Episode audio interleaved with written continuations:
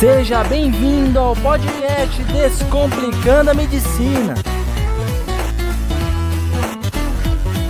Fala pessoal do Descomplicando a Medicina. Hoje vamos falar sobre um tema muito legal sobre empreendedorismo na área da medicina, tá bom? Da área da saúde. Vamos falar aí sobre o regime das empresas médicas, se pode ser no simples, o lucro presumido, como é que você faz para estimar qual o melhor tipo de empresa abrir e a parte também de aplicação e empreendedorismo na área médica. Vamos então falar hoje com um grande amigo meu, Flávio da Costa. Ele iniciou a sua carreira no mercado financeiro na área de fusões e aquisições na Credit Suisse e hoje ele é sócio e CEO do grupo de varejo médico hospitalar da Palme Pé e Meditech. Tudo bem, Flávio? Como é que vai? Tudo bem, doutor Zanata. Obrigado pelo convite, é sempre um prazer. Bacana, então vamos lá começar. Quais são os principais desafios na área de empreender no Brasil, já que a gente está vivendo uma grande crise aí, a parte econômica não melhora? Quais são então os desafios? Então, doutor, a frase que define o Brasil em termos de, empreende, de empreendedorismo é que o Brasil não é para amadores. Né? A gente tem uma, uma série de desafios burocráticos e regulatórios que, em média, dificultam muito a abertura de um negócio no Brasil. Ao mesmo tempo que esse desafio burocrático acaba travando um pouco aqueles que querem empreender, o Brasil é um país cheio de oportunidades, com uma população muito grande e muito uh, com muita intenção de consumo. Então, aquele que desbrava o mercado, entende como ele funciona e eventualmente se aproveita dessa oportunidade, colhe bons frutos.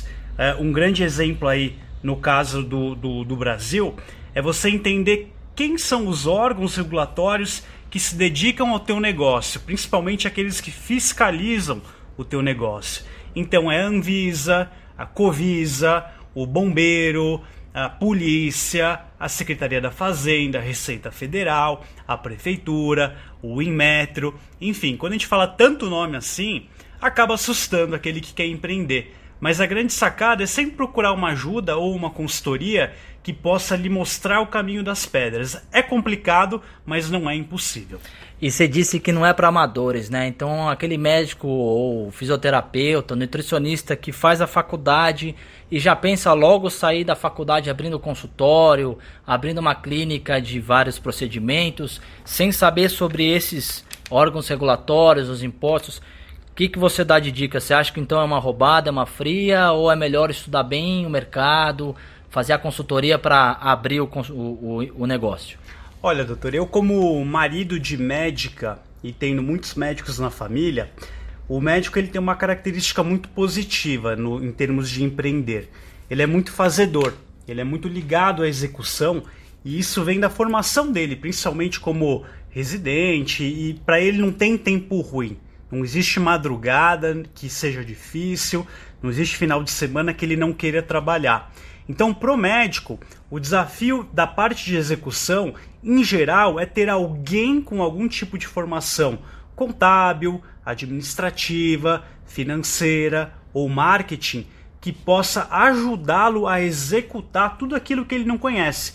Mas em média nós temos grandes exemplos aí, como por exemplo o falecido dono da Mil, o Edson Bueno, que é um médico de formação, o atual dono do, do Habibs, o Saraiva, que também é médico, formado na Santa Casa.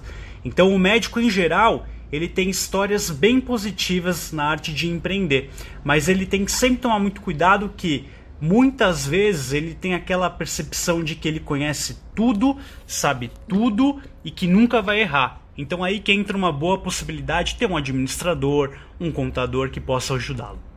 E você acha aí que o pessoal tá falando hoje em dia muito em gestão, em empreendedorismo, né? Na área de, de gestão financeira, gestão patrimonial. Você acha que vale a pena um médico entrar nesse mundo antes de começar a sua carreira empreendedora? Ou você acha que é melhor entrar com uma consultoria, alguém que é da área própria? Olha, doutor Zanato, eu acho que depende muito da essencialidade, tá?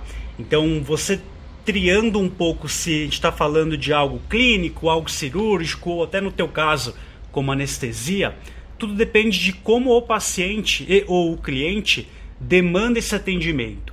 Então ele é um cara mais ligado a uma clínica, ele está mais ligado ao mundo privado e particular, ou ele é mais dependente de convênios. Então toda essa análise de como o paciente surge é muito importante na hora de desenhar, porque dependendo se há ou não grande dependência do convênio, uh, ou, por exemplo, de redes sociais, ou, por exemplo, de marketing, tudo isso tem que ser planejado de acordo com a especialidade do médico, para que no final do dia ele traga o paciente e ou, dependendo do perfil de médico, a parceria com outro médico. No caso anestesia, isso faz muito sentido, né? Legal. E vamos lá perguntar uma coisa que praticamente eu recebo um monte de pergunta falando sobre qual regime tributário a gente deve escolher na hora de abrir uma empresa médica. Existem aí algumas no mercado que a gente pode citar, né? O Simples Nacional, o lucro presumido ou lucro real. O que, que você pode indicar para a gente nessa área que você manja bastante? Uh, há cerca de dois anos, o, o Brasil não permitia que o médico ou profissional da saúde abrisse uma empresa no regime do Simples. E isso, recentemente, foi liberado para o médico. Explica o que é cada um, só para a gente iniciar é. do básico. Para ah. quem não deve, não deve estar tá sabendo ou não sabe é. o que, que é. Basicamente, o regime tributário brasileiro divide-se em regime do simples, regime do lucro presumido e regime do lucro real. Cada um dos três tem um parâmetro inicial de faturamento. Apesar de parecer que o regime do simples é aquele que se paga menos imposto, isso é uma falácia, ou seja, uma mentira. O regime do simples ele é mais fácil de calcular, mas nem sempre ele é aquele que traz mais economia fiscal. Agora, quando a gente olha regime, por exemplo, com lucro presumido, o governo, de acordo com a tua atividade, ele presume uma lucratividade e em cima dessa lucratividade ele tributa a tua operação, independente se você tem ou não este lucro. Por isso que eles chamam lucro presumido. O lucro real ele é de fato a apuração exata e real do teu lucro, ou seja, receitas menos despesas, menos custos e menos impostos ligado ao faturamento, chega-se ao lucro antes do imposto de renda e a partir daí se tributa o teu lucro. Para o médico, existe muito a, a análise do, da quantidade de despesas que ele tem, da quantidade de funcionários que ele tem, se ele paga aluguel ou não, se ele tem uh, despesas inerentes ao negócio dele, se ele tem que pagar outros médicos para, para a operação dele. Então, no final do dia, é uma análise bem criteriosa, em média, entre o lucro presumido e o lucro real. No caso do regime do simples, ele faz sentido se eventualmente o médico não tem muita estrutura uh, administrativa para calcular. Seria um consultório dele. mais simples. Aquele caso de, por exemplo, o médico e uma secretária. Há, há uma tendência de fazer mais sentido. Mas é sempre bom procurar uma orientação de um, de um contador, de um administrador que eventualmente ajude aí a tomar a melhor decisão. E o lucro presumido normalmente é quando você trabalha em grupo, trabalha em um mini hospital, uma clínica com procedimentos que você consegue ter um volume maior de atendimento e cirurgias. Você, ou seja, gera um fluxo de caixa maior, necessariamente não lucro, mas um fluxo de caixa. O lucro presumido ele faz sentido quando você tem uma operação cujo lucro real, verdadeiro dele, dela é maior do que aquilo que o governo presume. Então o governo tem uma tabela de presunção de lucro para cada operação. Então se você puser na ponta do lápis e seu lucro for maior em percentual daquilo que o governo exige, vale a pena estar no lucro presumido. No caso do comércio e do varejo, este lucro presumido é de 8%. Então se a minha operação tem um lucro de 10%, faz sentido estar no lucro presumido, porque na verdade eu teria um lucro tributável ainda maior do que o governo presume. É, exatamente. Por isso que tem que saber qual o regime para você poder pagar menos imposto, ter menor, vamos dizer, prejuízo nessa atividade e conseguir maximizar o maior lucro possível. É, na prática da medicina, a gente deve abrir uma empresa, ou seja, a famosa PJ, pessoa jurídica, ou trabalhar como pessoa física, através de um contrato com o hospital, até mesmo como CLT, ou uma pessoa jurídica. Qual é a sua visão disso daí? É, no mundo médico tem, tem muito a, a prática da, da pejotização. O médico ele vai, ele abre uma PJ e passa a ser um prestador de serviço para uma clínica, para um hospital, enfim. A, a CLT nesse sentido ela é muito clara do que, que significa vínculo trabalhista, ou seja, existe hierarquia, existe pessoalidade. O que, que é pessoalidade? O trabalho depende daquela pessoa para ser executado, ele não pode não, ser não executado pode ser feito por outro. Por outro, né? Existe rotina, é, como é que é feito o pagamento do paciente, enfim. Tudo isso, apesar da, do, do, médico em geral é, não trabalhar tanto com CLT, é, o, o, é muito claro o que pode e o que não pode. Mas eu acho que no final do dia o que vale mesmo é um bom entendimento entre quem é o pagador, quem é o receptor e deixar muito claro o que, que ficou combinado em todos os cenários. Olha, o que, que vai acontecer quando eu sair, quando eu engravidar, vai ter férias, não vai ter férias, eu vou ter horário, não vou ter horário, eu tenho que estar imediatamente pronto para uma demanda, eu tenho plantão, eu não tenho. Enfim, a relação de trabalho, apesar de existir hoje uma CLT um pouco mais moderna, certas coisas ainda se baseiam na antiga CLT aí dos anos 50. E pensando então, a gente estava pensando como médico, como nutricionista, fisioterapeuta, enfermeiro, trabalhar num hospital. Mas eu, por outro lado, como é que a gente faz pensando em contratação? Vamos supor que nós tenhamos aí uma clínica, um laboratório. Seria mais interessante trabalhar com CLT ou como PJ? Tudo, doutor, depende de uma questão de oferta e demanda. Então, se você eventualmente tem que contratar, por exemplo, cinco cirurgiões que são muito importantes para a operação do teu negócio e eles não aceitam trabalhar no formato CLT, você talvez como empregador, entre aspas, vai ter que se adaptar ao formato que ele está exigindo de você. Agora, se você está de um lado, tomador de decisão, que pode escolher eu sempre sugiro que faça muita conta e chegue-se no formato CLT, desde que se faça conta.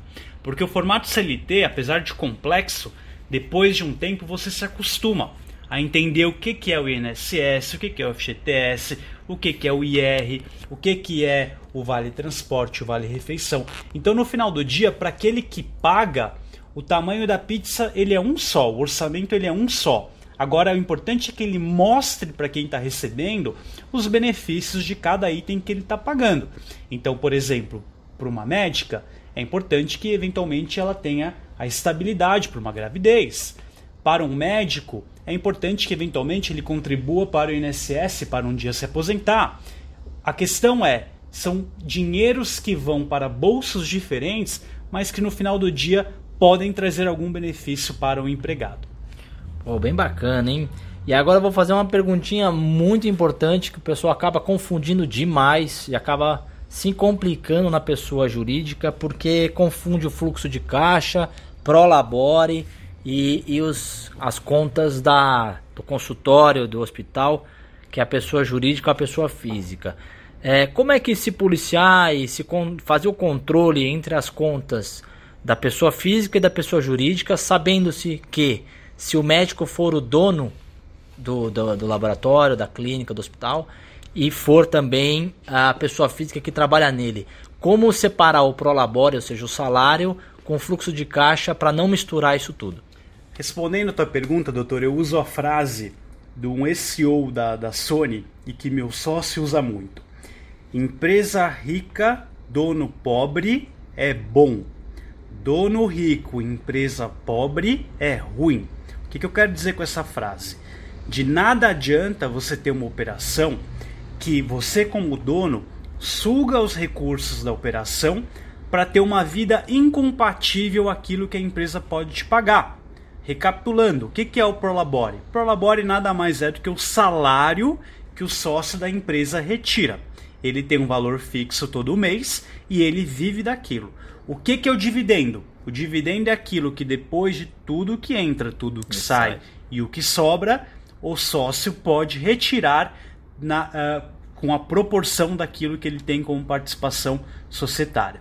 Então, se eu puder dar uma dica, eu sempre focaria primeiro na pessoa jurídica, tendo muita certeza que ela está saudável, ter a certeza que um ano inteiro rodou, você já pagou todos os encargos, já pagou todos os colaboradores, já pagou férias, décimo terceiro, provisionar aluguel, tudo, né? Provisionar tudo.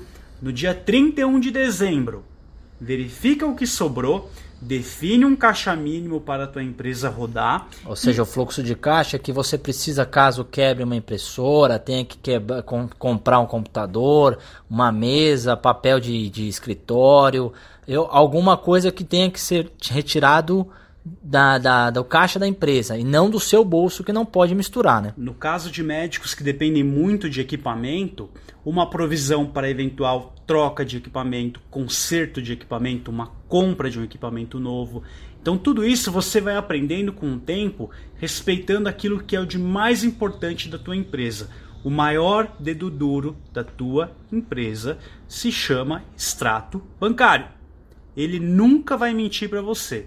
Se ele estiver positivo, as coisas estão indo bem. Se ele estiver zerando ou negativo, algo de errado está acontecendo, jamais descartando todos os cenários, inclusive eventual desvio de conduta de alguém da equipe ou da empresa. Então tudo isso tem que ser muito bem parametrizado durante um ano inteiro corrido, para que no final do, do ano ou do semestre você possa fazer um, uma retirada de dividendos com a consciência tranquila, sem ter medo de estar prejudicando a tua companhia, a tua empresa. E como é que a gente faz para lidar com cliente, com sócio e com investidor? A gente tem que fazer também como faz com fluxo de caixa, sempre se ater a cada responsabilidade, ter uma conta separada, ou isso mesmo é feito por um, um contador, por alguém que tem a parte de gestão financeira para fazer o provisionamento para cada um, cada um recebe o que contribui, o que investe. Como é que é essa relação? É, hoje em dia a, o acesso à informação e softwares ele está muito muito mais barato, seja para um consultório médico ou para uma loja, para uma pequena empresa. Então acho que a grande sacada é você ter uma estrutura legal contábil, um bom contador, uma boa análise de relatórios. Tem aquela palavrinha bonita, né, que os administradores adoram, que é o KPI, Key Performance Indicator, ou seja, os indicadores de performance da tua operação. Então, quantos pacientes eu atendo por mês, quantos pacientes novos eu atendo por mês, quantos voltaram, quantos não voltaram. É a famosa frase dos, dos gestores: sem indicadores não há uma gestão, porque você não tem como medir e você não tem como levar o resultado adiante, né? Perfeito. É como dirigindo um carro e você verifica onde é que está o nível de gasolina, qual marcha você está, qual velocidade você está. Então, numa clínica ou numa operação de um médico, é a mesma coisa. Tendo esses indicadores na mão e deixando de uma forma transparente para aqueles que estão envolvidos, todo mundo rema para o mesmo lugar. Então, na minha opinião, é, a, a, grande sacada se tratando de uma operação, seja médica ou não, é entender como é que estão os seus pacientes, como é que estão os seus colaboradores e todos aqueles direta ou indiretamente ligados à tua operação. Que bacana. E aí, para finalizar, então, qual que é a dica que você dá para o profissional da saúde, o médico, enfermeiro, nutricionista, fisioterapeuta, que está se formando aí ou tem uma grande ideia para empreender no Brasil, tem vontade de abrir sua, com, é, sua clínica, seu negócio, o que, que você recomenda? É, eu falando aqui como, como. Olha, doutor, falando como não médico, eu, eu sempre sugiro que a gente invista na, na nossa formação. Então, o médico, independente da área, é investir em curso, atualizações, a formação dele desde a graduação e residência, né? Porque no final do dia, cedo ou tarde, as coisas vão acontecer de forma natural. É, no mundo do empreendedorismo, a dica que eu dou é sempre tomar muito cuidado com, com atalhos, promessas de retorno, porque em se tratando de, de empreender no Brasil, a palavra-chave é execução. E o médico ele costuma ser preso muito fácil para soluções daquele formato de ah, coloca um gerente lá, coloca um familiar, toca um parente, um amigo que vai cuidar do fluxo de caixa. É, esse tipo de solução costuma ser muito complicada porque o médico está muito distante da execução do negócio. E execução é praticamente tudo num negócio. Eu sempre brinco, né? É, mais vale uma empresa que executa e não planeja do que aquela que planeja muito, muito, muito e não executa. Então, execução é tudo em se tratando de empreender. Pô, muito legal esse papo, hein? Acho que o pessoal deve ter gostado bastante. Flavião, muito obrigado aí pela sua é, sua entrevista aí, sua orientação pro pessoal. E fica de olho aí no próximo. De olho não, né? Fica de ouvidos abertos aí no próximo podcast. Que a gente vai conversar sobre investimentos, tá? Para os médicos e investimento overseas. O que, que é isso? Investimento no exterior. Que ele também é especialista nessa área de investimentos, principalmente em fundos imobiliários americanos, inbounds no, nos Estados Unidos, abertura de conta, ou seja, ele vai dar uma bela dica aí para quem tem vontade de saber o que é investimento é, fora do país, no exterior, e também uma dica para o pessoal da área da medicina, da saúde, em aplicar o seu dinheiro. Valeu, pessoal, até a próxima. Legal, doutor Fábio, obrigado, foi um prazer. Conte comigo aí no que precisar.